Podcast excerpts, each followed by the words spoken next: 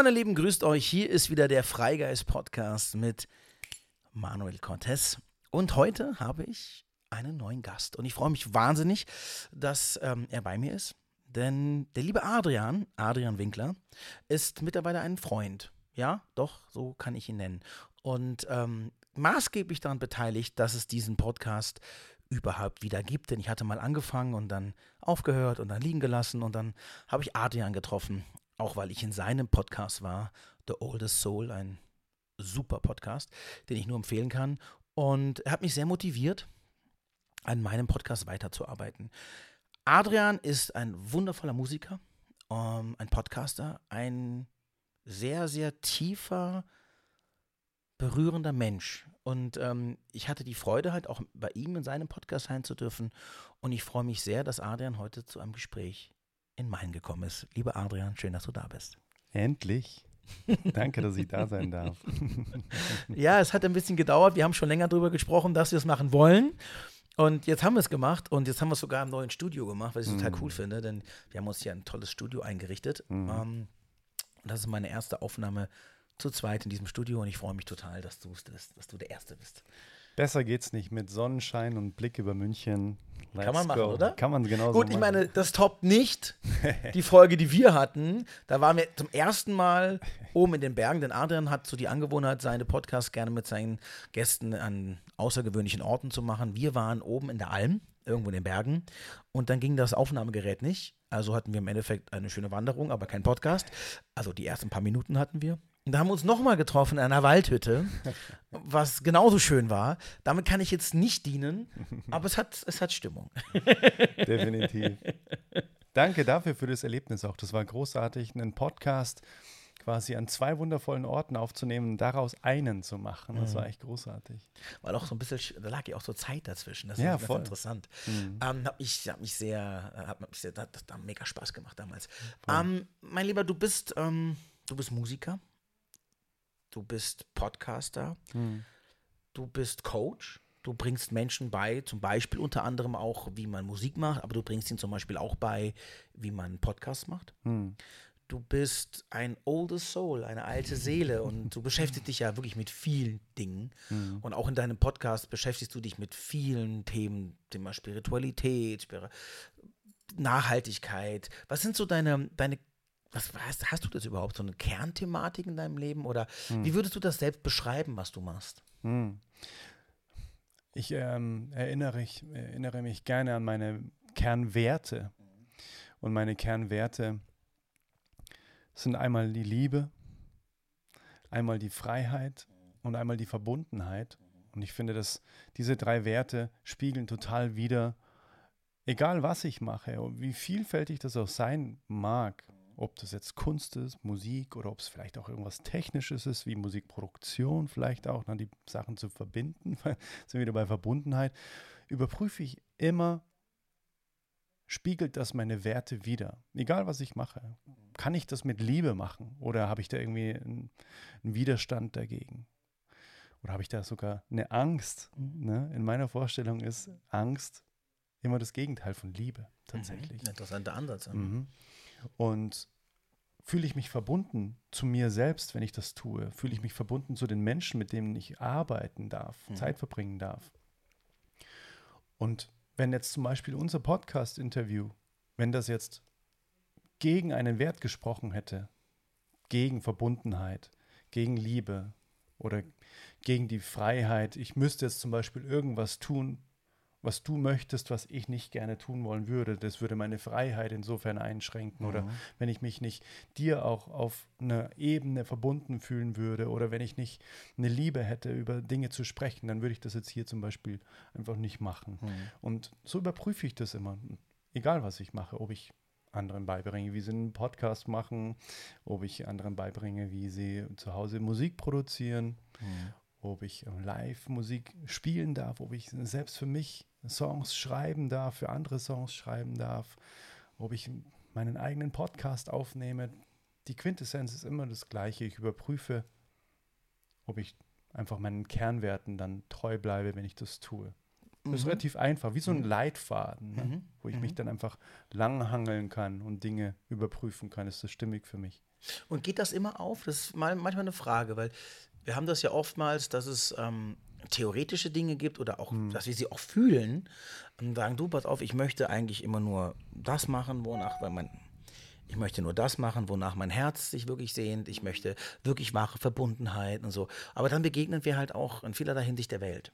Ja, und die wartet natürlich nicht immer mit den gleichen Werten auf uns, ähm, die wie wir gerne hätten. So, das wäre natürlich die Wunschvorstellung einer Welt. Aber ich merke ganz oft, dass das wahre Leben im Kompromiss irgendwo liegt. Nicht, dass wir unsere Wege verlassen müssen, sondern dass wir lernen dürfen, auch mit dem Nichts Vorhandenen umgehen zu lernen. Denn natürlich würde ich mir auch genau das immer wünschen, auch was du sagst, dass alle mit diesem Respekt miteinander sich begegnen, dass es Verständnis auf der Welt gibt, dass Dinge immer Spaß machen oder dass ich, dass ich sie immer machen will. Und dann komme ich oft an die Situation, dass es halt Dinge gibt, die ich nicht machen will, auf die ich nicht wirklich Lust habe oder die mir einfach auch vom Wert her nicht gefallen, aber ich in einer bestimmten Weise gezwungen bin, sie zu tun.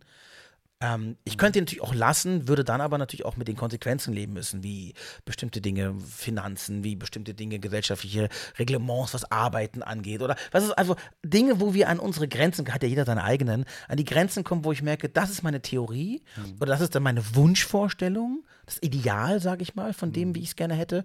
Und das ist die Welt.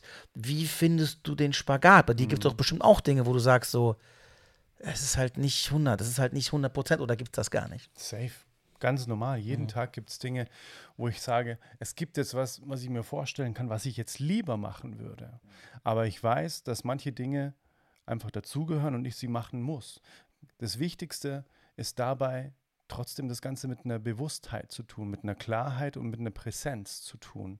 Und auch mit einer gewissen Dankbarkeit, weil wenn ich jetzt zum Beispiel ein Telefonat mit meinem Steuerberater führe oder wenn ich irgendwie, keine Ahnung, irgendwas mache, wo ich mir denke, boah, ist jetzt nicht meine Genius Zone, ehrlich gesagt, dann versuche ich da auch Dankbarkeit rauszuziehen in Form von, wenn ich das jetzt mache, ermöglicht mir das aber auch wieder dann irgendwann in meine Genius Zone zu kommen und Musik zu machen, Songs zu schreiben und so weiter. Es ist irgendwie auch In deiner eigenen Motivation zu sein. ja, genau, das größere Warum dahinter immer zu haben. So, Ja, ich mache das mhm. jetzt, weil ich weiß, das dient einer Sache, die größer ist als ich. Ja. Oder einfach nur, weil es auch meiner Sache dient. Ne? Also nicht jeder hat ja unbedingt immer das Höhere über sich, sondern es reicht ja auch alleine schon, wenn ich es schaffe, zu sagen, ich tue jetzt etwas, was vielleicht nicht meine Priorität die allererste sein sollte. Ich mache etwas, was wirklich reine Logik folgt oder nur eine Notwendigkeit folgt. Aber das alleine folgt zum Beispiel dem höheren Sinn, dass meine Kinder was zu essen haben. Und da ich meine Kinder liebe und sie sehen möchte, wie sie ein totes Leben haben, kann das ein höherer, ein höherer Wert sein. Und es muss noch nicht mehr etwas sein, was ich gerne, also noch nicht mal mit der Arbeit muss das sein. Ich habe letztens eine Podcast-Folge darüber gemacht, ähm, wie finde ich in den Dingen, die, also wie liebe ich alles, was ich tue. So, und da ging es genau um diesen Aspekt, so, wir können nicht immer alles lieben, was wir tun. Ähm, dann würden wir in der Bubble leben. Das würde in dieser Welt gar nicht funktionieren. Das, klar, ich sage, ich wohne nur noch in meiner kleinen Welt, in irgendwo im Wald und habe keinen mehr Kontakt und auch dann würde man irgendwann an eine Grenze kommen, weil Menschen brauchen Menschen. Also wie schaffen wir es, eigene, eine eigene Motivation zu schaffen, indem wir genau das, das Höhere, Größere darüber sehen. Sage ich, okay, das mag ich nicht, aber wenn ich da Frieden schaffe oder Einfachheit in mein Leben entwickeln kann dadurch oder einfach Geld bekomme, kann ich etwas tun, kann ich leben, kann ich atmen, kann ich schlafen, habe ich ein Haus über dem Dach, ein Dach über dem Kopf. Das bringt mir wieder Möglichkeiten. Ohne Frage. Ein Freund von mir, der Steffen Kirchner, mit dem habe ich mich mal unterhalten. Ähm, wir haben auch eine ähnliche Podcast-Situation uns kreiert, wie wir das hatten. Wir hat, hatten einfach nach einem Seminar von ihm, hatten wir einfach zwei so Couches einfach auf eine Kuhweide gestellt und haben da einfach ein Podcast-Interview aufgenommen. Danach hatten wir noch ein bisschen Zeit und da ging es auch um das Thema Geld zum Beispiel. Und das fand ich sehr, sehr spannend, weil er ist schon seit einigen Jahren finanziell komplett frei und muss sich quasi um diesen Lebensbereich keine Gedanken mehr machen. Und das fand ich sehr inspirierend. Und ich habe ihm dann ein bisschen so meine, ähm, meine Thematiken erzählt, wie ich auch meine Glaubenssätze über zum Beispiel Geld ist. Und eine kleine Geschichte zuvor. Du kennst vielleicht die Geschichte von dem Mann, der auf dem Hausdach steht und das Wasser wird immer höher. Und er hat das Wasser dann schon an den Füßen und denkt sich, ja, lieber Gott, schick mir doch irgendwie ne, etwas oder vielmehr, äh, Gott wird mich retten. Da bin ich mir ganz, ganz sicher. Und dann kommt irgendwann ein Ruderboot vorbei und das will ihn mitnehmen. Und er sagt, nee, nee, Gott hat gesagt, er rettet mich. Fahrt mal weiter, okay. Das Wasser steht schon bis zum Halse, kommt ein Hubschrauber. Hey, hier ist ein Seil, zieh dich hoch. Dann so, nee, nee, Gott wird mich retten. Und dann ertrinkt er und steht irgendwann vor Gott und sagt, warum hast du mich nicht gerettet? Und dann sagt er, ja, ich habe dir ein Ruderboot geschickt und ich habe dir auch einen Hubschrauber geschickt. Mehr kann ich auch nicht machen, ne, wenn du das nicht siehst. Und genauso war es auch mit meinen Finanzen. Mhm. Ähm, ich habe ganz oft mir zum Beispiel ein ganz enges Gatter gesetzt. Inwiefern? In, insofern, als dass ich gesagt habe, ich habe so enge Werte, mhm. wenn ich was mache, dann müssen alle, die auf dieser Veranstaltung sind, müssen tierleidfrei sich ernähren, müssen irgendwie äh, Bio-Klamotten äh, tragen, mhm. müssen so und so und so und so sein. Sodass irgendwann das Gatter so eng war, solche Veranstaltungen gibt es irgendwie dann gar nicht mehr so gefühlt. Und das ist eine große Intoleranz, wenn man es genau betrachtet. Genau, richtig. Du, genau, du verurteilst auch andere Menschen und sagst, ich möchte mit diesen Menschen nichts zu tun haben. Und vor allem, ähm, wenn die dir anbieten, hey, pass auf, ich zahle dir Geld und du darfst bei uns spielen. Und ich, ich bin so intolerant den Werten gegenüber. Mhm dann habe ich mich quasi selbst sabotiert irgendwann. Mhm. Über, das nee, das mache ich nicht, Mensch, das ja. mache ich nicht, nee, mhm. das geht gegen meine Werte. Und dann hat er mir erzählt, pass auf, ich finde jetzt generell Pharmaunternehmen auch nicht das Geilste auf der ganzen Welt. Die haben mit Sicherheit auch Aspekte, was weiterhilft, aber er redet auch ganz oft in Pharmaunternehmen und die zahlen ihm horrende Summen dafür. Mhm.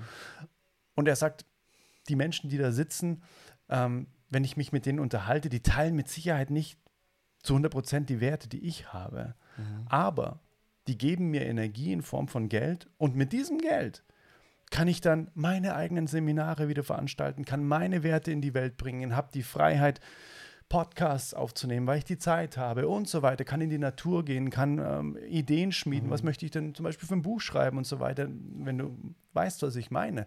Weil ich das annehme, was die mir bieten, ohne mhm. sie zu verurteilen und verwende das wieder für, ein, für einen größeren Sinn in meinem mhm. Leben. Mhm. Und da habe ich für mich gemerkt, oh krass. Klar, das ist wie, nee, nee, pass auf, ich brauche euer Geld nicht, ich warte, bis der liebe Gott mich rettet. Naja, aber das ist vielleicht ein Teil davon. Mhm. Nimm das an, die Dinge, die dir, die dir quasi mhm. entgegengebracht werden. Und seitdem ich das verstanden habe, mhm. um das wieder für meine größere Vision zu verwenden, eigene Konzerte zu spielen, ähm, dass es da einfach den Menschen so geht und dass sie das bekommen, was ich denke ähm, oder wa was ich ihnen schenken möchte an, an Umgebung, an Energie, an Merch-Artikeln und so weiter, wo ich mir denke, ach geil, das, da möchte ich den Menschen eine Freude machen. Das wird dann nur ermöglicht, wenn ich meine, meine Toleranz und alles, was ich damals so verurteilend in mir hatte, mhm. wenn ich das einfach ablege und mhm. sage, jeder darf genauso sein, wie er will und ich liebe auch die Menschen so, dass sie genauso sind, wie sie sind und nehme trotzdem die Geschenke an, die, die sie mir machen. Und da habe ich für mich gemerkt, dann geht alles viel leichter. Mhm. Dann geht alles viel leichter, wie wenn man sich so ja, selbst einschränkt. Mit den Werten und wie entscheide ich dann? Für mich ist auch ganz wichtig, dass ich immer das Gefühl habe, ich kann etwas dann auch bewirken in mhm. den Menschen. Das mhm. heißt, ich habe auf einer gewissen Ebene fühle ich dann auch eine Verbundenheit. Mhm. Muss ich nicht auf der ganzen Ebene fühlen, aber es muss einen kleinen Aspekt geben, wo ich mir denke, ja, da kann ich auch irgendjemand zum Leuchten bringen, der jetzt hier zum Beispiel im Saal sitzt. Und genau deswegen habe ich das hier auch angenommen, mhm. um quasi nicht fehl am Platze zu sein und eigentlich überhaupt nichts geben zu können, weil gar niemand ready ist für das, was ich, was ich in Sachen Musikalität oder äh, Inspiration, wenn ich was zwischen den Songs erzähle, wenn ich da gar nichts zum Andocken habe, dann merke ich, okay, hier bin ich, das mache ich, das kann ich nicht machen. Deswegen bin ich da auch ganz mhm. vorsichtig, mhm. Ähm, wo ich wo wirken möchte. Mhm. also die Essenz ist ja eigentlich im Endeffekt, sich selbst und seinen Werten treu zu bleiben. Und das ist natürlich die Voraussetzung dafür ist, dass man beginnt, diese Werte, die eigenen, das Selbstsein lernt, zelebriert und auch wirklich zur Gewohnheit im Leben macht. Denn ich, das ist, glaube ich, eine große Herausforderung für viele, ähm, so klar zu sein. Also zu sagen, so, das bin wirklich ich, Mhm. ähm, das ist mein Ja, das ist mein Nein, das ist meine Grenze, hier bin ich tolerant, hier möchte ich keine Toleranz haben, hier brauche ich, das tut mir nicht gut. Ja? Also das erfordert natürlich ein sehr, sehr großes Maß an Verbundenheit, an Selbstbewusstsein vor allem in dem Hinsicht, also sich seiner selbst sehr bewusst zu sein. Und das bist du, ich kenne dich ja. Und ähm, ich glaube, für alle Menschen, die das suchen, ich glaube, das ist genau so ein Halt oder auch so eine Klarheit im Leben suchen, ähm, es beginnt immer bei uns. Wie bist du selbst für dich in so eine, also wie war dein Weg hin, zu, dass du das heute so sagen kannst, dass du das mit Überzeugung tust und weißt, dass es mein Weg ist. Wie, wie bist du da hingekommen? Also erstmal bin ich sehr, sehr unbewusst tatsächlich eigentlich auch aufgewachsen. Und in der Schule war ich mega unbewusst.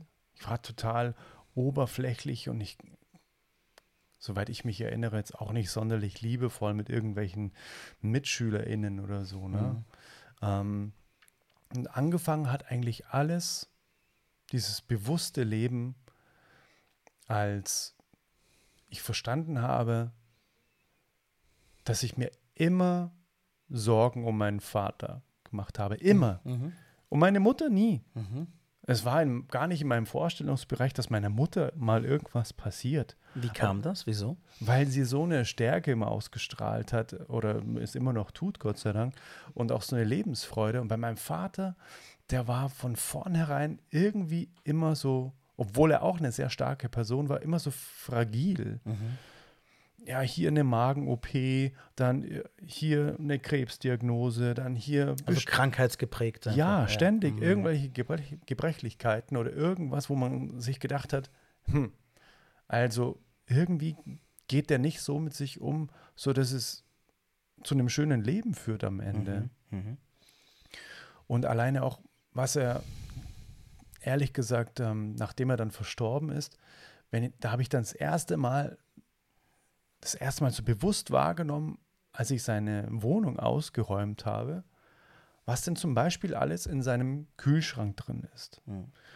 Und da habe ich mir sehr viele Gedanken gemacht, ob es da nicht irgendwie auch Verbindungen gibt zu dem, wie er sein Leben gelebt hat. Er hat sehr viel Pfeife geraucht, die ganze Zeit. Er hat unfassbar wenig geschlafen. Er hat wirklich sich unsagbar beschissen ernährt. Also wirklich.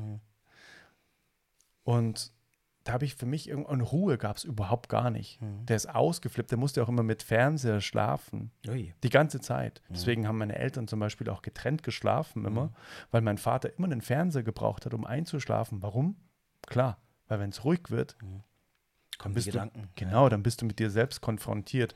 Und dann plötzlich wird es laut, obwohl es leise ist. Ne? Und das will, also das wollte er nicht.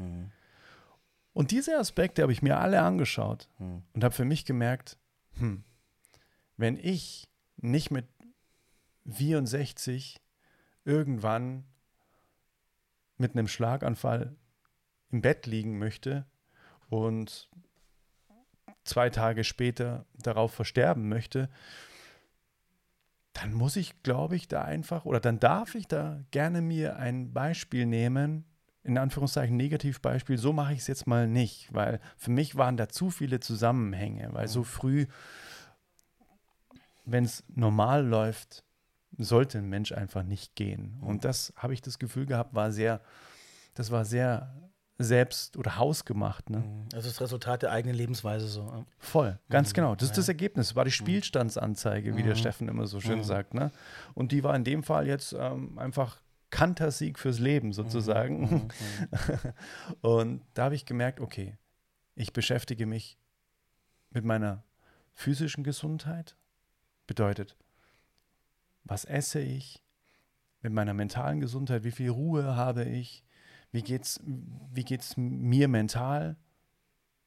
Wie geht's mir physisch? Auch Sport, Bewegung ist für mich ganz, ganz wichtig. Und da bin ich immer im- bewusster geworden. Also es ist da- dann losgegangen mit der Klassiker nee, von ähm, ich esse einmal alles bis hin jetzt zu ich esse wirklich sehr, sehr, sehr bewusst von der Reise. Okay, Mhm. alles klar. Bedeutet, das sind ja andere Lebewesen zum Beispiel auch noch involviert, Mhm. wenn ich jetzt was esse. Mhm. Okay, wo sind denn noch andere Lebewesen involviert? Ah, okay, wenn ich irgendwie eine Kleidung anziehe zum Beispiel. Ah, und so hat sich dann der, der Kreis oder das Feld vom Unbewussten, ich mache einfach, Mhm. in das Bewusste immer mehr und mehr erweitert. Mhm. Und ich glaube, das ist die Kunst des Lebens. Mhm. Das ist die Kunst des Lebens vom Unbewussten. Und dafür, da kennst du mit Sicherheit dieses Bild des Eisbergs. Mhm. Das ist nur eine ganz, ganz, ganz kleine Spitze, die oben rausragt. Und 98 Prozent, unten geht es kilometerweise weiter und wird auch noch unfassbar breit und so. Das ist das, was uns eigentlich steuert. Und im Prinzip ist unsere Aufgabe, das Wasser abzulassen, Mhm. ne, sodass einfach immer mehr und mehr und mehr im bewussten Feld ist. Und ja, viele spirituelle Meister reden von in die Beobachterposition des eigenen Seins zu kommen. Mhm. Absolut. Und wenn man das schafft, also wenn man wirklich quasi seine eigenen Gedanken wie ein Theaterspiel Mhm. sieht, so, ach krass, was da schon wieder alles kommt. Und das Interessante ist, das Interessante ist, unser Körper ist der beste Indikator und Ratgeber, Mhm. weil Emotionen bedeutet Energy in Motion. Mhm. Das heißt, da ist Energie in Bewegung. Das ist das Resultat, das ist die körperliche Ausprägung von Gedanken, von Gefühlen. Und wenn ich merke, boah, ich habe so einen Druck auf der Brust, boah, ich habe irgendwie hier so ein Kloß im Hals und so weiter, ah, okay, jetzt mal ganz kurz Stopp. Wo kommt das her? Was habe ich denn gerade gedacht? Mal ganz kurz rausgehen und mich selbst dabei beobachten, na, lass mal kurz zurückspulen. Was habe ich denn gerade alles so gedacht? Mhm.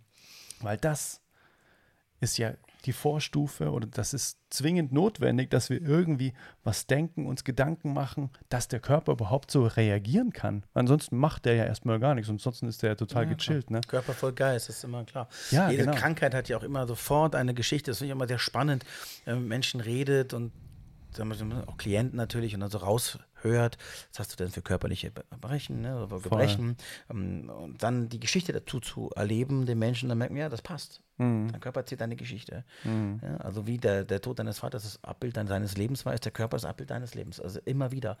Und wenn wir das schaffen, also wenn wir in dieses Bewusstsein kommen, von der du sprichst, ähm, das erfordert aber viel, also meiner Erfahrung nach, Mhm. viel Mut und Vertrauen. Denn dieser Eisberg, der dann zum Vorschein kommt, ist nicht immer schön. Also das ist auf jeden Fall meine Erfahrung. Mhm. Ähm, das kann man nicht allge- verallgemeinern, aber ich sage mal so, bei mir war es in meinem Leben so, umso bewusster ich wurde, umso stabiler ich auch wurde, umso, ja, umso mehr habe ich meine dreckige Wäsche gesehen.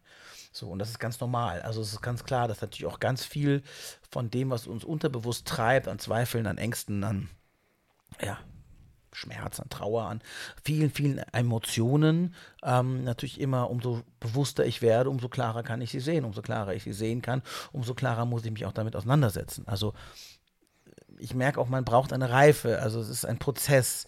Ich hätte niemals da, das heute äh, sehen, ertragen, annehmen können vor 20 Jahren noch. Ich, hätte nur, wäre nur noch schreiend davon gelaufen. So. Mhm. Und deswegen ist es, glaube ich, immer wichtig, dass man begreift, dass jedes einzelne kleine bisschen, angefangen von, was trage ich für Kleidung, was esse ich, was für Musik höre ich, was für Filme sehe ich, also all unser Konsum immer eine Wirkung auf uns hat, in Form von Bewusstsein oder Unbewusstsein. Mhm. Logischerweise fangen wir mit Filmen an. Ich werde nicht mehr anfangen, mir nur noch Slaughter-Filme und Horrorfilme anzugucken, wenn ich eigentlich anfange, meinen Geist auf eine bestimmte Ebene von Frieden und von Harmonie zu, Mhm. zu orientieren. Das ist logisch, das wäre völlig kontraproduktiv. Ist auch Schwingung. Das ist ganz Schwingt, normal. logisch, das ist Energie. Es ist alles Schwingung. Das ist alles Energie, alles schwingt mit so. Und du wirst auch zu dieser Schwingung. Ja? Das heißt, die Schwingung ist in dem Fall sind Lichtwellen aus dem Fernseher. Und die sind auch geladen mit, auch wenn das nur eine Geschichte ist und auch wenn das nur, ich weiß, das ist ein Film und der wurde Mhm. nur so gedreht und allen dieser Schauspieler da in dem Film sterben, denen geht's gut und so, ist dieser Film in eine Energie getreten Mhm, genau. und erzählt eine Geschichte. Mhm. Und das ist ganz wichtig, das nennt man immer, also in der therapeutischen Arbeit auch immer Wort- und Gedankenhygiene. Also was esse ich, was spreche, was spreche ich außen, aber auch innen. Ne? Also womit beschäftige ich mich? Mhm. Ja, es ist so, wie ich sagen, ich möchte ein total gesundes Leben führen und es ist mir total wichtig, aber ich esse den ganzen Tag nur Fastfood. Das kann nicht funktionieren. Das ist eigentlich irgendwann eine logische Konsequenz, dass wenn wir in Achtsamkeit kommen, also unsere uns selbst beachten, ja, dann daraus unsere Sehnsüchte, unsere, unsere Bedürfnisse erkennen mhm.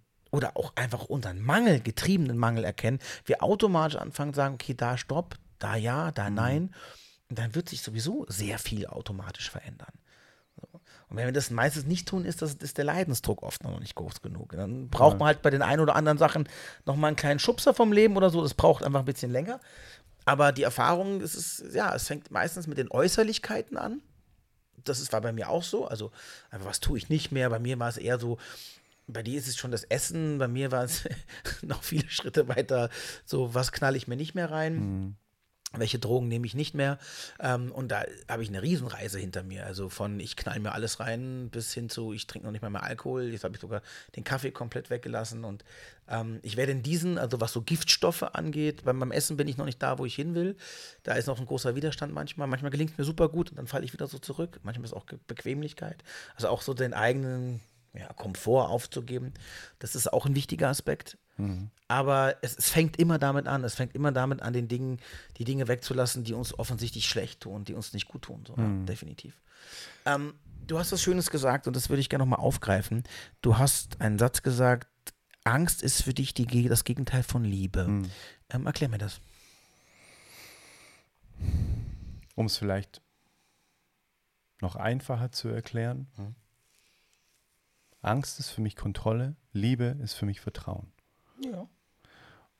Und für mich ist Vertrauen auch das Gegenteil von Kontrolle. Also das ergänzt sich ganz gut. Mhm. Ähm, und naja, ich kann es natürlich nicht wissenschaftlich belegen, aber es ist einfach ein reines Gefühl, was ich habe. Mhm. Bin ich gerade in der Angst oder bin ich in der Liebe?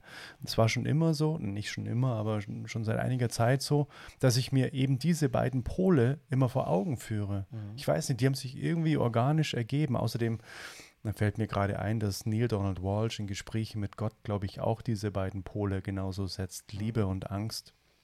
Mhm. Und soweit ich mich erinnere, auch ein Game Changer Buch in meinem Leben, Vollendung in Liebe, mhm.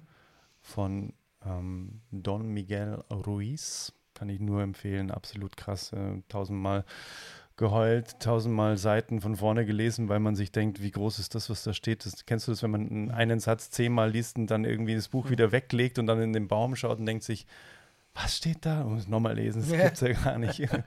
und so war das mit dem Buch ständig. Und ich glaube, auch der setzt die beiden Pole so. Und, ähm, was ist für dich Liebe? Hm. Was ist das? Ist natürlich ein großes Wort.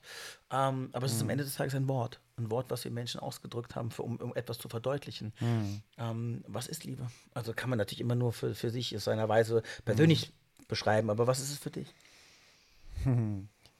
Liebe ist für mich das hundertprozentige Annehmen von dem, was gerade ist. Mhm.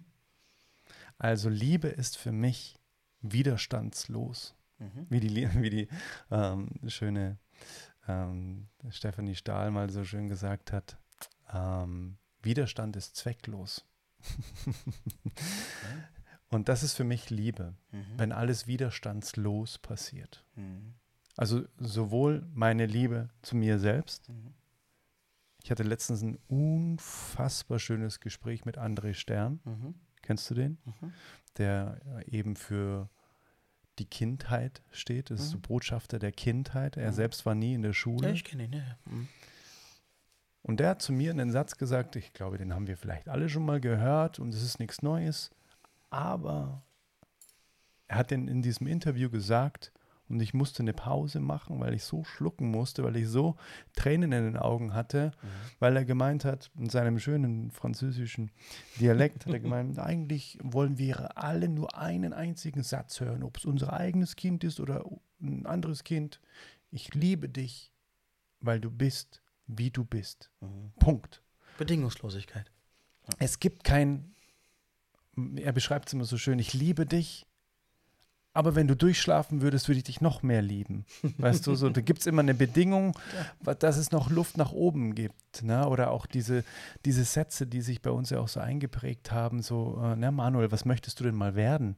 Impliziert, jetzt bist du gerade noch nichts, ne, sozusagen. Ne? Das ist auch das ganze Grundprinzip der Schule. Also wenn wir die Büchse aufmachen, genau. dann sitzt ist dieser Podcast fünf Stunden lang. Ja, aber es ist wichtig, so. dass man das immer wieder genau. in unser Bewusstsein Absolut. Holt, wir sollen so, ne? lernen, um etwas zu werden, ganz genau. Also sind wir nichts. Genau. das ist genau. Blödsinn. Genau. Ja, das ist ja riesen, riesen, riesen Thematik. Das ist ja schon die Grundvoraussetzung, dass wir mit Mangel überhaupt, also unser ganzes Fundament unseres, unseres Lernens, unseres Selbstwahrnehmens ist der Mangel. Weil sonst müssten wir, wenn wir etwas wären, Klar. dann könnten wir uns nur noch vielleicht verbessern oder wir könnten uns vervielfältigen, wir könnten uns austoben, ausprobieren. Aber wir wären was. Klar so sind wir nichts. Und wenn du diesem Maßstab nicht entsprichst, bleibst du nichts. Und das ist natürlich schon das, das Scheitern, das, das Gut und Schlecht, das Mangel, all diese Dinge, mhm. ähm, auch von Gewinnen, von Verlieren, mhm. all diese Konzepte sind damit schon impliziert. Mhm. So, und schau dir die Welt an, schau dir unsere größten Probleme an, die wir haben. Äh, die größten Mangel, die Zweifel, die uns antreiben, liegen genau dieser Wahrnehmung, dieser, dieser, dieser Wertesysteme zugrunde.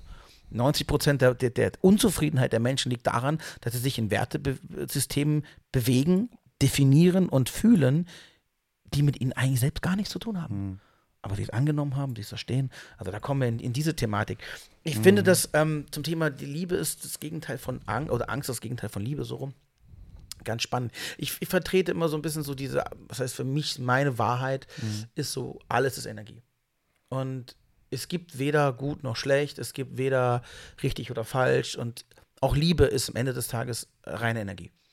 Und wenn sie bedingungslos ist, also so wie die Energie rein fließen kann, dann kann sie sich zum maximalen, zum schöpferischen entwickeln. Ist sie gestaut, mutiert sie, wie allem im Leben. Wird sie blockiert, wird sie deformiert. Auch Liebe kann sehr schnell in Hass übergehen. Liebe außerhalb von Balance ist sehr destruktiv. Also Liebe an sich ist nicht die Lösung für alles, sondern sie ist im Endeffekt genauso eine Energie. Und auch da geht es da ganz heilig darum, die Balance zwischen allem zu halten. Ich glaube, alles in diesem Universum, auf diesem Planeten und in uns Menschen auch drin, basiert immer auf dieser Heiligkeit der Balance. Nur Nacht, Problem. Nur Tag, Problem. Nur Sonne, Problem. Nur Liebe, Problem. Nur Hass, Problem. Es muss immer ein Fluss bleiben. Und Angst hat die, hat die, deswegen sagst du, es ist das Gegenteil davon.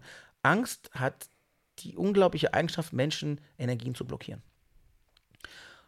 Also kann, kann nichts fließen, hm. aber die Energie ist trotzdem da. Das heißt, ich würde nicht sagen, Angst ist das Gegenteil von Liebe, sondern Angst ist deformierte Liebe. Hm. So würde ich das betrachten. Hm.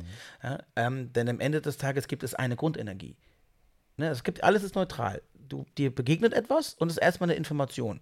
Wie du darauf reagierst, wie du es siehst, wie du es bewertest, was du damit machst, das formt nachher deine gesamte Realität. Mhm. Und da spielt natürlich Angst eine riesengroße Rolle. Mhm. Angst in der Form von Erfahrungen, von Erlernten, von, von allem, was wir da mitbekommen haben.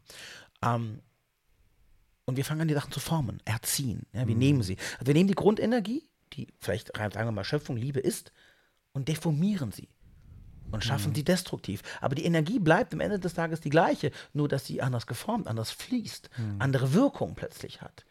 Also ne, mhm. dieses, dieses von Gut und Böse ist für mich eigentlich nicht e-, relevant, nicht existent, denn es ist alles das Gleiche. Es ist nur eine Form, wie wir damit umgehen. Wir machen schlechte Dinge oder wir bewerten sie dann schlecht. Genau. Wir tun aus der Angst heraus Menschen mhm. wehtun, weil wir uns schützen wollen. All solche Dinge. Mhm. Also auch der größte Mörder, auch der größte ja, in unseren Augen der Gesellschaftsübeltäter hat am Ende des Tages ganz, ganz kleine, verletzte Beweggründe, warum er etwas tut. Mhm. Und da ist dann wiederum der Mangel dieser bedingungslosen Liebe, mhm. die eigentlich hätte da sein können, wenn sie nicht formiert mhm. worden wäre, wenn sie nicht mhm. weggenommen worden wäre, wenn sie nicht durch Gewalt ersetzt worden wäre. Aber auch der, der ihn geschlagen hat, kommt auch aus der gleichen Kette.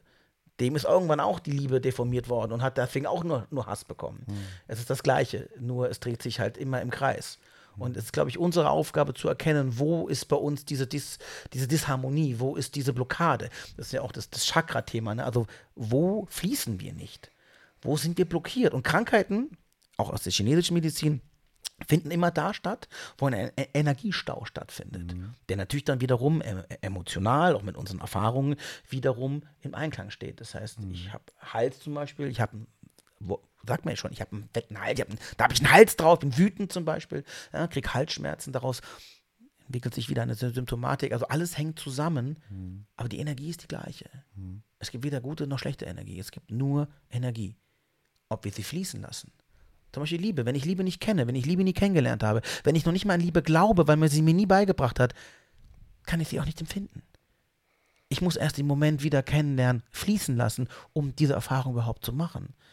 Aus dem Wunsch heraus oder aus dem Mangel, aus dem Leid, das dann in meinem Leben entsteht ohne die Liebe, kann der Wunsch nach Liebe so groß werden, dass ich beginne, Barrieren zu überwinden dass ich Mauern einreiße, dass ich irgendwann nicht mehr kann, dass das Leben mir vielleicht so, der, dass die Last so, so groß wird, dass ich sage, ich will nicht mehr. Ich will nicht, ich will endlich lieben, ich kann nicht mehr. Ja? Und dann kann sowas entstehen. Deswegen finde ich das so interessant. Das, wär, das schweift mir ein bisschen ab, aber ich finde diesen Vergleich so interessant, weil wir oft mit diesem negativen und positiven vergleichen. Gibt es nicht. Wenn wir zum Beispiel sagen, der Teufel, ja, aus dem Christlichen gesehen ist, ist Luzifer. Luciferus, der, der das Licht bringt. Jetzt frage ich mal eine Sache. Was hat dich in deinem Leben mehr wachsen lassen, mehr zu Gott gebracht oder zu irgendwas, was du in diese Form von Spiritualität glaubst? Das kann alles sein, das ist völlig egal. Das ist die gleiche Sache, nur mit anderen Namen. Also in welchen Dingen, aus welchen Motivationen, aus welcher Lebensgeschichte hast du deine größten Veränderungen erlebt? Immer das Leid. Also, wer bringt uns mehr ans Licht? Das, was wir vermeintlich als das Böse betrachten.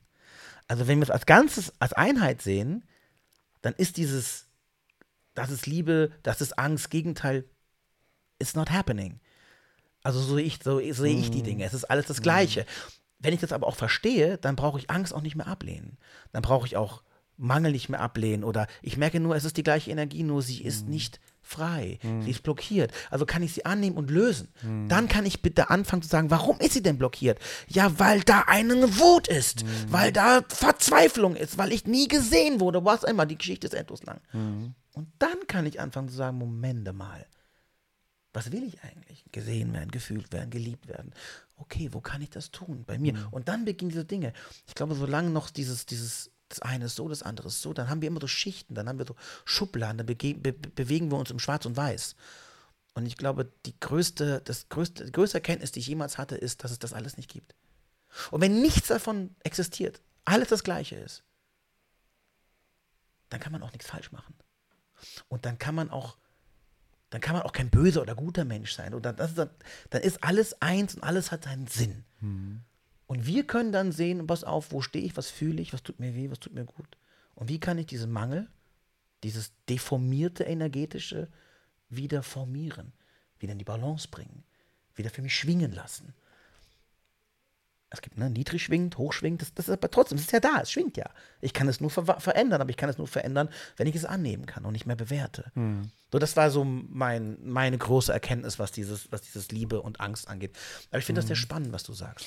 Ähm, dieses Niedrige und Hochschwingende, Mhm. das ist eigentlich auch eher so, wie ich das sehe. Ich sehe es gar nicht so als, ähm, das ist dunkel, das ist hell oder so, sondern energetisch ist es was, ist es anders schwingend, finde Mhm. ich persönlich. Und ich habe auch gerade noch mal einen, einen Einfall dazu.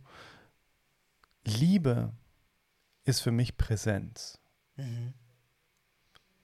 Bedeutet, jetzt, in diesem Moment, wo wir sprechen, und jetzt der nächste Satz, und jetzt dich beobachten, Mhm. wie du darauf reagierst.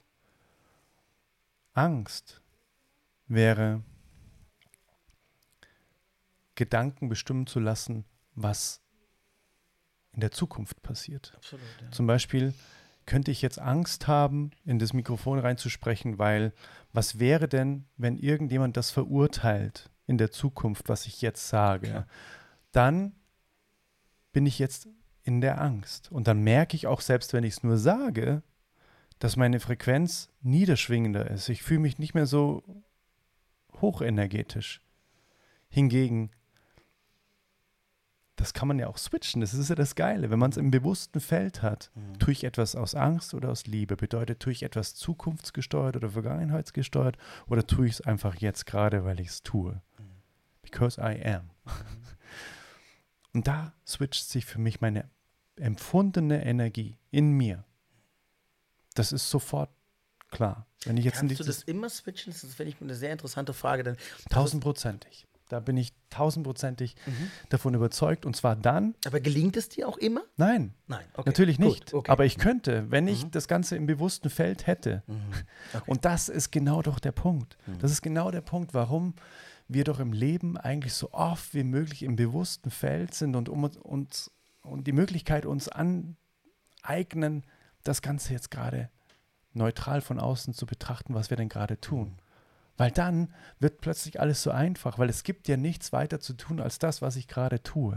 Und ja, das, das größte, ja, weil das, das größte Leid entsteht ja dann, wenn wir nicht gerade präsent sind und das tun, was wir tun, sondern peripher das machen, aber eigentlich drüber nachdenken, was ist denn nächste Woche? Oh Gott, da ist ja auch was. Und dann kommt dann irgendwie das noch dazu. Und oh Gott, jetzt habe ich mhm. plötzlich irgendwie, jetzt macht mir das gar keinen Spaß mehr, was ich jetzt gerade mache, mhm. weil ich in der Angst bin. Und das ist für mich immer weg vom Hier. Also wenn das Pendel ausschlägt mhm. um den gegenwärtigen Moment. Und der liebe Kurt Tepperwein hat letztens zu mir gesagt, es hat noch niemand in der Zukunft gelebt. Und das ist vollkommen richtig. Man lebt immer nur jetzt. Richtig. Jetzt ist der einzige Augenblick, den es wirklich gibt. Ne? Und das ja, das, das klingt immer so kalenderspruchmäßig. Aber, guck mal, die meisten Kalendersprüche sind ja deshalb Kalendersprüche, weil sie einen großen Anteil von Wahrheit beinhalten. Ja, voll, total. Und weil die einfach sind. Das ist genau wie früher so der Volksmund. Mhm. Ja, so die, die größten Bauernweisheiten hatten immer ihre, ihre, ihre Wahrheit. So. Ja. Ich liebe auch so, so, so Sprichwörter. Was ist dein liebes Sprichwort? ähm Boah, da, da brauche ich jetzt noch ein bisschen Zeit. Gut, ich komme noch mal drauf zurück. Ja, gerne. gerne. Ich denke währenddessen drüber nach. ich liebe ja so Sprichwörter, Geil. weil sie so viel Wahrheit haben. So meinst ja. zum Beispiel so, ähm, man soll nicht mit Steinen werfen, wenn man im Glashaus sitzt. Aha. Liebe ich total. Tolle, einfach logisch bildlich. Klar, werfen nicht mit Steinen, denn du sitzt selber im gleichen Haus. Ähm, das finde ich super toll. Ähm, Jetzt habe ich meinen Faden verloren. Ich wollte was ganz anderes erzählen. Mir, mir ist gerade noch eine eingefallen. Man kann nicht immer für alles dankbar sein, aber man kann immer für etwas dankbar sein. Das finde ich auch geil. Kenne ich gar nicht so, aber finde ich klasse. Ja.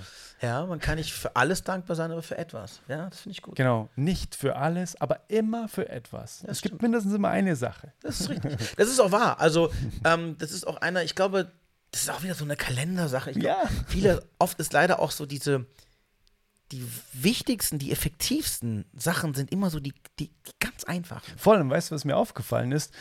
Wenn dann die Menschen dann mit den Augen rollen und sagen, boah, ey, du mit deinen Kalendersprüchen, hör mir auf. Und dann so, ja, machst du es?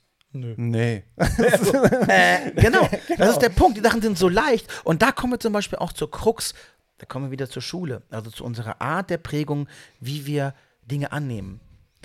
Denn wenn man wirklich die Grundweisheiten von Spiritualität, von Menschlichkeit, von Weisheit runterbrechen würde, dann sind das vielleicht fünf Sätze. Ja? Fünf ganz klare Einfachheiten. Die sind so einfach, die sind so klar in der Theorie. Dann kommen natürlich Zweifel, Ängste, all diese Dinge, die die Sachen wieder verkomplizieren in unserer Wahrnehmung. Nicht in ihrer Existenz, in ihrer Wahrnehmung. Und das Interessante ist, wenn etwas so leicht ist. Also wenn ich dir jetzt sagen würde, du, pass auf, Adrian, das Geheimnis jeder Freude die, das Geheimnis des puren Glücks, der Zufriedenheit, ist das Abwesen von Wollen. Klingt total einfach. Ja klar, dann will ich nicht mehr. Wenn ich nicht mehr will, bin ich glücklich. Überlegen mal, wann waren die glücklichsten Momente deines Lebens? Mach irgendwie die Augen zu, irgendwas wird kommen. Und du wirst merken, in diesem Moment warst du frei von Wollen. Du warst happy mit dem, was gerade war. Die Freunde am Strand mit, mit einem Bierchen oder das Konzert oder whatever. In der Sekunde, wo diese Freude weggeht, wirst du immer erkennen, dass ein Wollen statt ich will, dass es noch länger ist, ich will, dass es nie wieder aufhört oder oh, es kommt dann kommt wieder Wollen. Klingt total einfach, ist aber viel komplizierter in der Umsetzung, als man es ausspricht. Wie der gut, äh, gute Eckert gesagt hat, der Eckart Tolle hat mhm. gemeint, wenn du den gegenwärtigen Moment als das annehmen kannst, was er gerade ist, dann wirst du Glückseligkeit erlangen. Und das klingt auch so, ja, komm, Amen. langweil mich, genau. Und dann so, ja, aber es ist einfach die pure Essenz, es ist einfach richtig. Wenn du das annehmen kannst, was jetzt gerade ist, und nichts anderes annimmst, dann wirst du Glückseligkeit erlangen. Ja. Und das ist ganz spannend, denn dann kommen wir alle an einem Punkt, wo wir unsere menschlich, wo wir unserer Menschlichkeit begegnen. Und es ist sehr wichtig, dass wir ihr begegnen. Denn wenn ich da sitzen würde und diese Glückseligkeit durch mich hindurchlaufen lassen könnte und in ihr aufgehen könnte, welchen Grund hätte ich hier zu sein? Also welchen Grund hatte ich hier zu sein, wenn ich diese, diese komplette Lehre, diese komplette Freiheit leben könnte? Meine Erfahrung war es bis jetzt immer so, dass es Augenblicke waren. Es waren Momente wo dieses Gefühl kommt. Und was ist mir dann begegnet? Also was hat diese reine, ich sage dazu göttliche Energie, jeder mhm. frei hinaus, was es für ihn ist. Für mich ist es etwas Göttliches. Also diese über diese schöpfischere Kraft, dieses, dieser Frieden, diese Glückseligkeit im absoluten Sein, ohne zu wollen, wird immer unterbrochen durch meine Menschlichkeit. Menschlichkeit meine ich damit durch die Lasten, durch das Wollen, durch die Vergangenen, durch die noch bereits in, immer noch in mir existierenden menschlichen Prägungen. Und umso mehr ich diese Prägung anerkenne, ablebe, Frieden schaffe, also solange ich diese, sag ich mal, diesen großen Ballast, der mich von der Leichtigkeit trennt, das, das einer der, also den ich den loswerde, dann kann ich mehr und mehr diese Momente der Freiheit genießen. Aber es werden immer nur Augenblicke, die dann in ihrer Intensität und in ihrer Dauer zunehmen, so mehr ich das loslasse. Und einer der wirklich schmerzhaftesten, also fast schon dramatischsten Momente meines Lebens waren, ich hatte mal so einen richtigen, ich habe nie früher viel meditiert oder so und ähm, habe mich sehr schwer getan, eigentlich in meiner sehr lauten und sehr wilden Art zu leben, damit es auch nicht leise wird. Ähm, hm. Überhaupt Ruhe und, und, und Meditation äh, und Bewusstsein, das war alles so lauter, schneller, weiter, höher, immer im Außen machen, behängen mit allem Möglichen, aber nach innen ging gar nichts. Mhm. Und ich habe dann irgendwann mal, bei mir war es in, in der Kirche, und äh, ich habe da so wie so einen kleinen heiligen Moment erlebt. So einen ganz, ganz kurzen Moment, in dem ich in einer totalen Zufriedenheit war. Also, wo ich wirklich kurz das erlebt habe, was er da beschreibt. So eine totale, absolute, bedingungslose Liebe. Nicht, noch, nicht, noch nicht mal auf meine Person, sondern einfach existent. Und das war so wie so ein, das war wie so ein, Anzünden eines Feuerzeuges. Und dieser eine Moment hat mich so getroffen, aber er war dann wieder weg. Und der Verlust dieses Momentes, also das Wissen seiner Existenz, aber die Entfernung, die ich wieder dazu spürte, hat mich so verzweifelt. Ich habe so geweint, ich habe so viel Tränen geweint. Da kam auch, auch ganz viel Altes raus. Und das ist ganz viel durch diesen Einfunken, so ganz viel alte Mauern eingebaut. Aber das war so ein Moment der Heiligkeit, und dann kam die ganze Menschlichkeit zurück. Die Schwere dieser Welt ist das gleiche, wie wenn man taucht und diese Leichtigkeit des Wassers ist und dieser unterirdischen Welt des Friedens und dann kommst du wieder hoch und es ist wieder laut und man wiegt wieder tausend Kilos mhm. und so, ne? Das war so ungefähr so ein Gefühl, so habe ich es hab ich's, hab ich's erlebt. Und mhm. diese Sehnsucht, das wieder zu erleben, mhm. treibt mich an seit diesem einen Augenblick. Mhm. Das ist bestimmt jetzt fast 20 Jahre her. Mhm. Und das ist, das ist, das ist ein glaube, wenn man das einmal spürt, mhm. oder dieser Funke einmal zündet, egal wie sehr man ihn dann auch wieder links liegen lässt oder so, er wird weiter in dir als Sehnsucht agieren. Mhm. Und das ist, glaube ich, wichtig, dass wir unsere Menschlichkeit kennen, denn es ist unsere Auf nicht unsere Aufgabe, nur dem Licht hinterherzulaufen, es ist unsere Aufgabe, uns bereit zu machen dafür. Denn was bringt es mir, wenn ich das Licht sehe, aber nicht leben kann? Weil ich, das ist das immer, das ist das Problem der Verblendung. Wenn ich mich zu lange nur auf die Sonne konzentriere, dann bin ich geblendet von ihrer Schönheit. Erkenne aber nicht, dass ich nicht bereit bin, diese Sonne anzunehmen, dass ich noch nicht bereit bin, all meine Sachen abzulegen.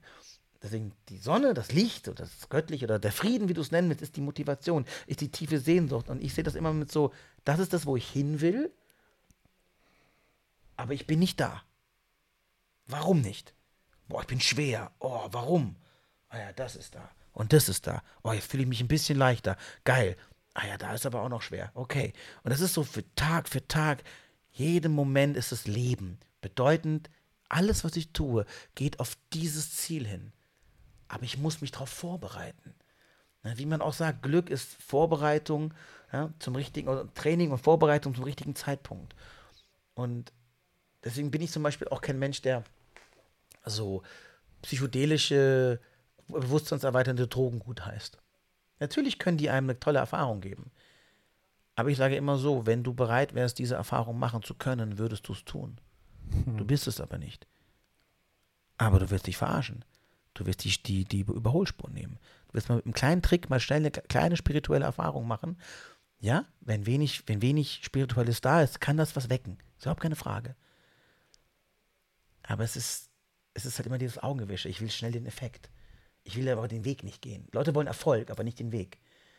Die wollen nicht das Hinfallen, das Aufstehen, das Weinen, das in den Arm genommen werden und weiterkämpfen und auch mal verzweifeln, sondern die wollen Erleuchtung oder mhm. Erfolg. Oder ne, kann man ja vom Irdischen, genau, Spirituelles ist das Gleiche. Mhm. Die sehen Leuten auf Instagram, sehen den Erfolg und sagen, wow, geil, der Typ ist ja mega. Aber was der hingelegt hat, da hat keiner Bock drauf. Das kennst du bestimmt auch. Das ist das Gleiche mit äh, Manifestieren. Die Leute ähm, sind ja gerade so dem Trend oh, verfallen, dass sie alle alles manifestieren. Und das funktioniert natürlich, wenn man es richtig macht, mega gut. Klar tut es das. Gleichzeitig manifestieren wir ja jede Sekunde.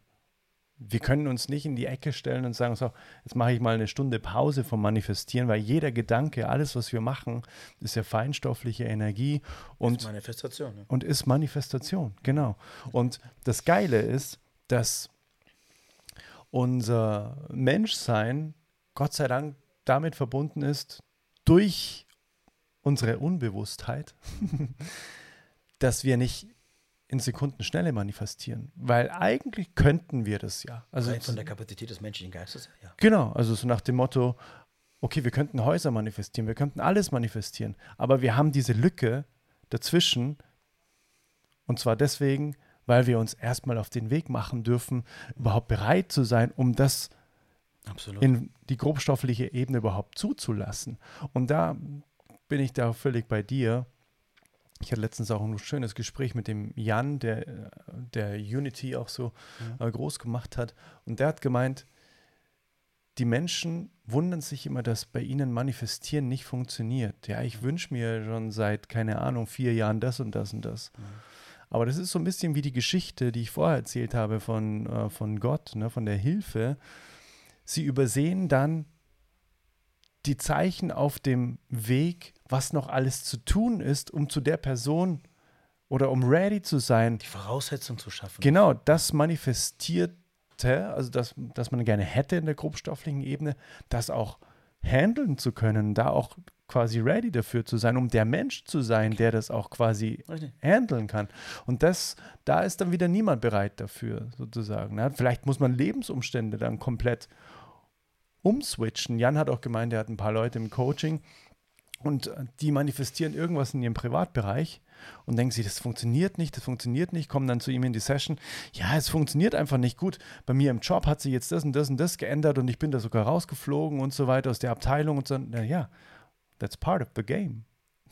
Da braucht es dann vielleicht manchmal Menschen von außen, die das sehen. Ja, ja, pass auf, das hat schon seinen Sinn, dass das jetzt im Beruf passiert, dass mhm. du dich weiterentwickelst und der Mensch wirst, dass das, was du manifestiert hast, auch in deinem privaten Bereich so wirst, so wird, du, wie du es gerne hättest. Na, oftmals ist es so, dass das Leben an anderen Ecken der Tischdecke dann zieht und wir uns denken, jetzt hör mal auf, da zu ziehen. Ich, ich meine doch das in eine ganz andere Ecke. Plan, ja, genau. genau. Das ist das größte Problem, was die Menschen haben, ist der Wille und die Vorstellung.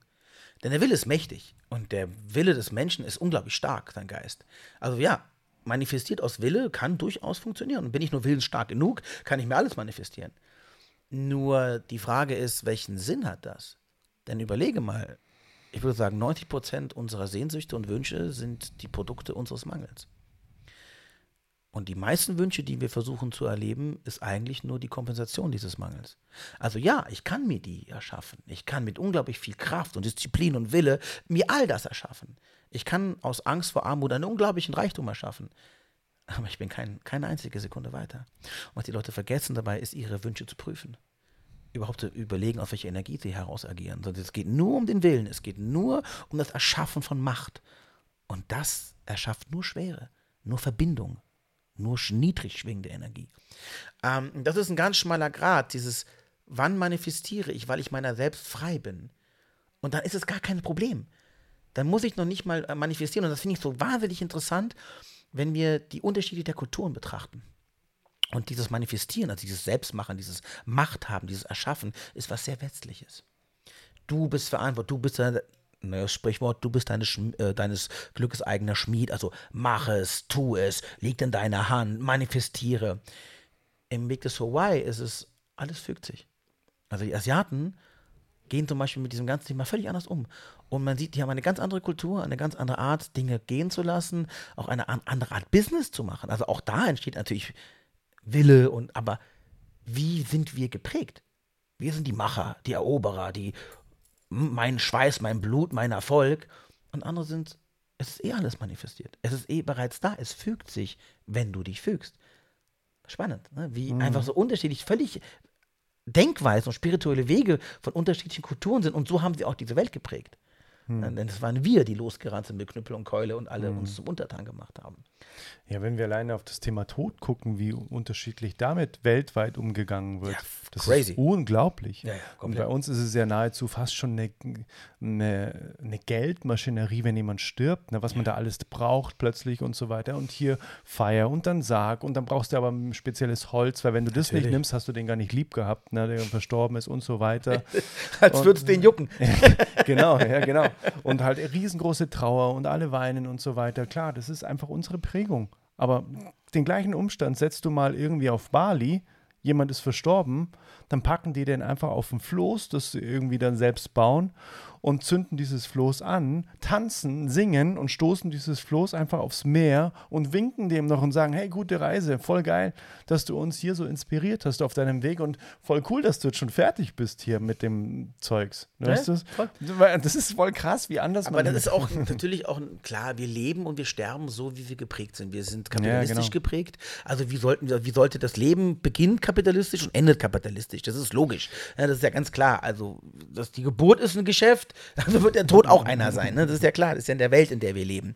Solange wir uns in ihr bewegen und uns sagen, ich bin da raus. Ja, und solange wir das Ganze unterbewusst, das sind wir wieder beim Thema, einfach so leben.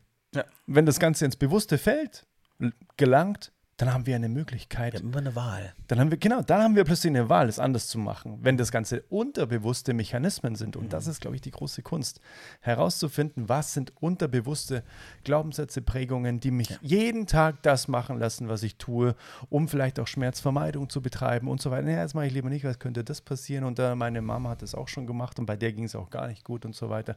Das sind ja lauter unterbewusste Handlungen, die uns tagtäglich, die wir aneinander rein, zack, zack, zack, zack, zack, plötzlich wieder schlafen gehen gehen. Und am nächsten Morgen wieder zack, zack, zack, zack. Und da irgendwann mal immer mehr und mehr und mehr ins bewusste Feld so, Moment mal ganz kurz. Ich habe davor Angst. Bedeutet, ich mache mir darüber Gedanken, was in der mhm. Zukunft passieren könnte, weil in meinem Leben das und das, weil ich die und die und die Prägungen hatte. Moment, das muss ja gar nicht sein. Ja. Das ist ja alles nur konstruiert. Ich mache das heute mal anders. Mhm. Und Aber das, das, ist, das ist krass. Das sind, also ich boah, was ich eigentlich gemerkt habe, was so, wie tiefschichtig das geht. Da ja, reden total. wir wieder von diesem, von diesem, äh, von diesem Eisberg. Also mhm. das, was ich so sehe, so diese kleinen Prozent und mhm. umso bewusster ich werde und umso tiefer ich gekommen bin. Was meinst du, wie krass ich mich in den letzten Jahren mit Themen auseinandersetzen musste. Voll, total. Das sind ja nicht mehr unsere Prägungen, die sind ja sogar meine die, sind. Das wollte ich gerade sogar sagen. auch die Ahnenschaft, die wir und gar nicht wie? gekannt haben. Und wie? Irgendwie in der Opa, den ich noch nie gesehen habe, da hat irgendwas. Anteile in mir, die so krass sind, die ich auch früher wirklich mit Angst betrachtet habe. Es gibt zwei, drei Anteile in mir, die kommen aus einer alten Prägung, die mit mir nichts zu tun hat. Mhm. Die sind aber da. Und ich habe die so viele Jahre, so krass. Also, das war, das war wie meine Dämonen. Das war so die dunkelste Seite meiner Persönlichkeit. Ähm, bis ich immer verstanden habe, so, es ist, es ist nur Prägung. Ich entscheide immer noch selbst, was ich in meinem Leben tue. Mhm. Ich entscheide, welcher Energie und welcher Prägung ich Raum gebe, mhm. zur Realität zu werden. Nur weil ich etwas denke, habe ich es noch nicht getan. Nur weil Bilder kommen, nur weil Strömungen fließen, nur weil alte Erfahrung aktiv ist, heißt noch lange nicht, dass ich das auch tun muss. Na, sag ich mal, nur weil ich die Erfahrung von, von, von Gewalt und von, von Tod habe, heißt noch lange nicht, dass ich das auch tun muss. Voll. Aber das hat mich erst einmal krass erschreckt also als ich bewusst wurde, angefangen habe, okay, ich, ich gehe auch in meine Schatten und ich gucke mir an, was in diesen Schatten ist und das, was da drin war, hat mich fast umgeworfen an, äh, an Präsenz und auch an ängstigenden, weil das, ey, wenn das irgendjemand rauskriegt, was ich da denke, mhm. Alter, das, ich glaube, jeder hat irgendwo in sich so Anteile, dann ich so, oh, wenn das jemand wüsste, dass ich das gedacht habe, Alter, die würden mich Quatsch, das sind einfach nur Anteile. Und es gibt Menschen, die können diese Anteile nicht mehr unterscheiden und die tun dann auch das. Und ja, das ist das genau halt. der Punkt. Die Identifikation mit dem, was ich denn denke. Richtig. Ne? Nach, glaube nicht, was du denkst, so nach dem Motto. Richtig, ne? das ist einfach nur ein Anteil. ja, er hat genau. eine Prägung, aber ich muss sie nicht leben. Mhm. Ich muss das nicht mehr sein. Voll. So. Und um das nochmal zu veranschaulichen, wie wichtig es ist, uns mit den tiefsten Anteilen in uns zu beschäftigen, eben zum Beispiel auch wie Hypnosearbeit, mhm. wie Aufstellungsarbeit und so weiter. Super ne? Das ist so crazy. Es hat letztens hat, sie, hat sich einfach rausgestellt, äh, die haben einen Versuch gemacht mit Ratten. Mhm. Und zwar haben die äh, Ratten oder eine Ratte haben die in ein Labyrinth reinlaufen lassen. Mhm. Und dann haben die dieser Ratte ich weiß nicht genau durch was, ich glaube durch einen Knall oder sowas mhm. oder durch irgendwas, was in diesem Labyrinth passiert ist, ein kleiner Stromschlag oder mhm. sowas, was jetzt nicht tödlich ist, mhm. aber was zu einem zu, zu, einer kleinen Art von Trauma führt in der mhm. in der äh, Ratte, haben sie dann quasi durchgeführt mit der Ratte. Die Ratte hat Kinder bekommen. Diese Kinder haben wieder Kinder bekommen. Man hat dieses Experiment wieder gemacht das heißt, es war ein langjähriges Projekt. Man hat diese Ratte gemessen, man hat ihr so ein kleines Helmchen, aufges Helmchen mhm. aufgesetzt oder wie auch immer. Und jetzt glaubst du oder glaubst nicht, die Ratte, die da durchgelaufen ist, die kannte diese vor zwei Generationen äh, alte Ratte gar nicht. Genau an dieser Stelle, wo, die, wo der mhm. Opa diese traumatische Erfahrung hatte in dem Labyrinth, hatte diese Ratte auch plötzlich irgendeinen Schockzustand. Obwohl da gar keine mehr war. Da war gar nichts. Da, die haben auch nichts gemacht, sondern einfach nur dies, an diese Stelle gelaufen, plötzlich wieder. Oh, ja, ja. Hier, hier ist irgendwas. Ja, Musst dir mal vorstellen. Und wenn das bei Ratten so ist, ist dann ist es bei uns Menschen genauso. Wenn unser Opa irgendwie oder Uropa irgendwie eine krass traumatische Kriegserfahrung hatte. Da gibt es ja genug von. Das schwingt alles, wenn da niemand dazwischen war, der das Klar. aufgelöst hat. Deswegen ja. Wir sind hier, um die Arbeit derer zu machen, die es nicht tun können. Safe, ganz genau. Ja. Das ist Und umso mehr ich das weiß, umso mehr einem das auch gelingt. Also ich, mir ist auch durch mein letztes Buch ähm, für mich persönlich, was der Rest der Familie macht, ist seine Sache, aber für mich persönlich gelungen, mit dem ganzen Teil meines Vaters durch dieses Buch und noch viel mehr wirklich Frieden zu schaffen. Ja, voll. Also eine totale Neutralität. Das, das war total spannend, wie ich dann das Buch natürlich auch viel um meinen Vater ging. Er hat natürlich auch gelesen, also ihm das Buch zu geben, hat eine große Herausforderung für mich gewesen. Mhm. Auch mit Angst verbunden, natürlich, dass er mich jetzt dann gar nicht mehr mag oder so. Er hat gesagt, das ist jetzt, dann, dann ist das so. Wenn das so sein soll, dann wird es so sein, wenn nicht, nicht. Habe ich ihm das Buch gegeben und daraus ist ein, ein Dialog entstanden und plötzlich ist eine Neutralität entstanden. Und jetzt ist das alles so, so unwichtig. Es ist einfach, plötzlich konnte es fließen. Mhm. Und plötzlich war es nur noch ein Bach, der fließt und dann ist die Energie weg. Und jetzt bin ich neutral und ich freue mich und ich fahre zu seinem 80. Geburtstag und das ist cool. Und that's it so. Ja, durch dieses Buch wurde einfach eine gewisse Thematik gesehen. Ja, plötzlich. Richtig. Es wurde der Elephant in the Room wurde angesprochen. Der Raum wurde auch gegeben. Genau, dafür. der Raum, genau, ja, richtig. Und das ist mit allem so. Das ist mit jedem, jedem Gefühl so, jeder Emotion. Wenn sie gesehen wird, wird sie sofort weniger bis zur kompletten Auflösung. So, ja, ne? das ist dieses, ich habe hier einen engen Hals. Okay, ganz kurz, stopp. Ich sehe dich. Okay, was ist los? Was brauchst du gerade? Ja. Und das nicht nur mit anderen zu machen. Jetzt stell dir mal vor, da ähm, kniet irgendwie eine junge Frau am, äh, am Rand und weint, äh, am Straßenrand und weint. Da gehst du auch nicht vorbei und sagst, es ist mir egal. Na, ich muss ja weiter. Sondern Vielleicht gehst du zu ihr hin und du siehst sie und sagst, was brauchst du denn gerade? Kann ich dir irgendwie helfen? Aber mit uns selbst machen wir das nicht, wenn wir innerlich quasi knien und einfach gar nicht mehr wissen, wie es weitergeht, ja. dann zu sagen, okay, was brauchst du denn? Aber ich glaube, grade? das Schlimme daran ist, dass 99 Prozent der Leute trotzdem weiterlaufen würden.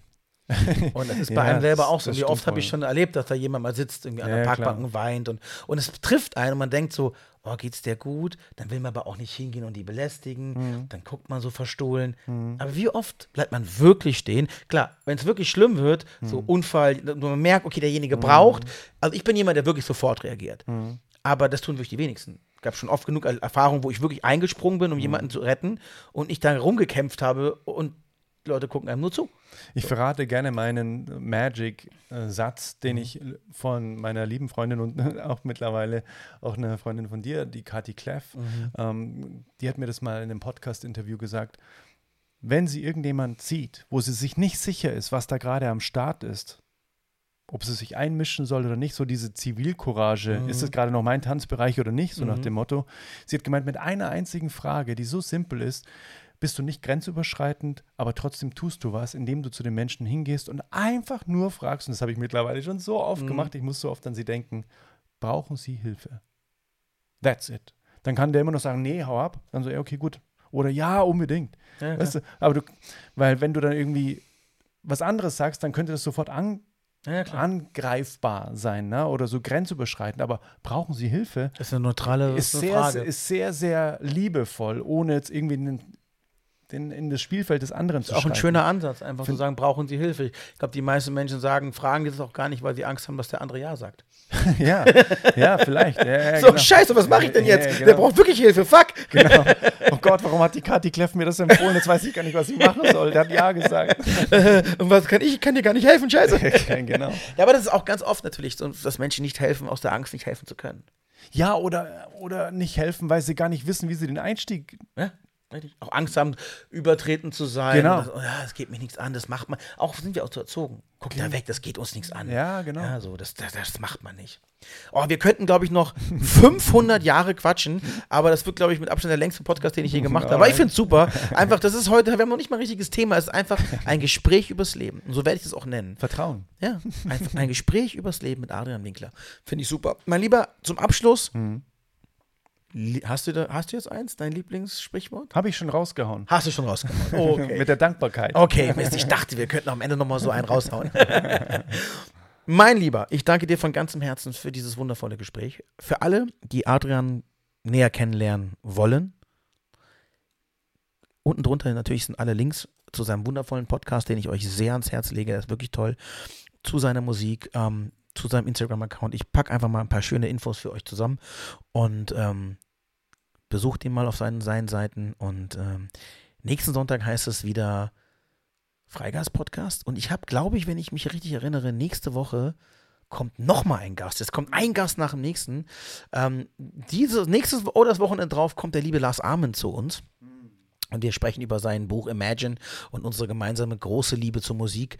Und ich freue mich wahnsinnig drauf, denn mittlerweile ist Lars echt ein, ein ganz enger Freund, den ich sehr, sehr schätze und ich seine Bücher liebe. Und ich habe auch schon in, seine, äh, in sein Buch reingelesen und es ist der Wahnsinn. Ich bin super, super gespannt, mit euch da und mit ihm drüber zu sprechen.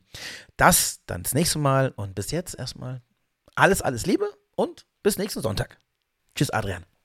Tschüss, tschüss. Vielen Dank fürs Zuhören. Wenn bis dahin gehört wurde, alles richtig gemacht. Ciao.